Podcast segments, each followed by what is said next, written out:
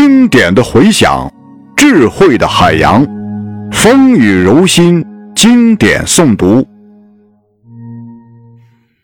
二，无产者和共产党人。共产党人同全体无产者的关系是怎样的呢？共产党人不是同其他工人政党相对立的特殊政党，他们没有任何。同整个无产阶级的利益不同的利益，他们不提出任何特殊的原则用以塑造无产阶级的运动。共产党人同其他无产阶级政党不同的地方只有：一方面，在各国无产者的斗争中，共产党人强调和坚持整个无产阶级共同的部分民族的利益；另一方面，在无产阶级和资产阶级的斗争所经历的各个发展阶段上，共产党人始终代表整个运动的利益。因此，在实践方面，共产党人是各国工人政党中最坚决的、始终起推动作用的部分。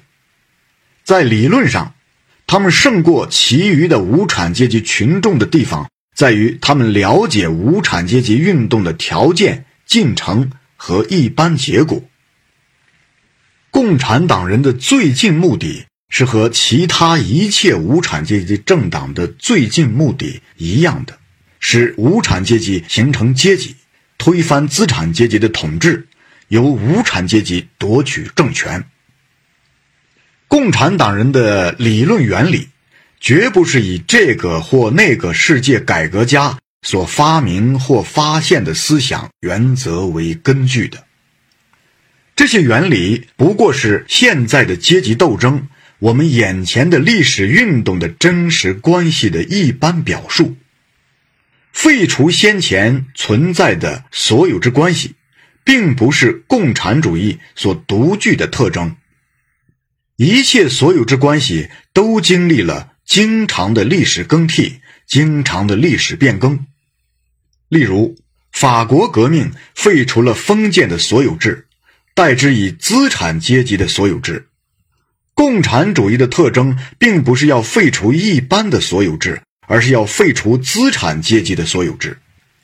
但是，现代的资产阶级私有制是建立在阶级对立上面，建立在一些人对另一些人的剥削上面的产品生产和占有的最后而又最完备的表现。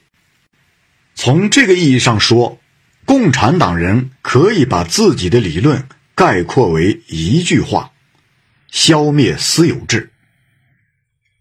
有人责备我们共产党。说我们要消灭个人挣得的自己劳动得来的财产，要消灭构成个人的一切自由活动和独立的基础的财产。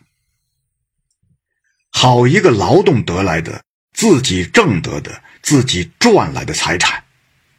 你们说的是资产阶级所有制以前的那种小资产阶级的小农的财产吗？那种财产用不着我们去消灭，工业的发展已经把它消灭了，而且每天都在消灭它。或者，你们说的是现代的资产阶级的私有财产吧？但是，难道雇佣劳动、无产者的劳动会给无产者创造出财产来吗？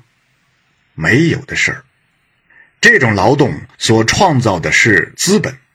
即剥削雇佣劳动的财产，只有在不断产生出新的雇佣劳动来重新加以剥削的条件下，才能增加起来的财产。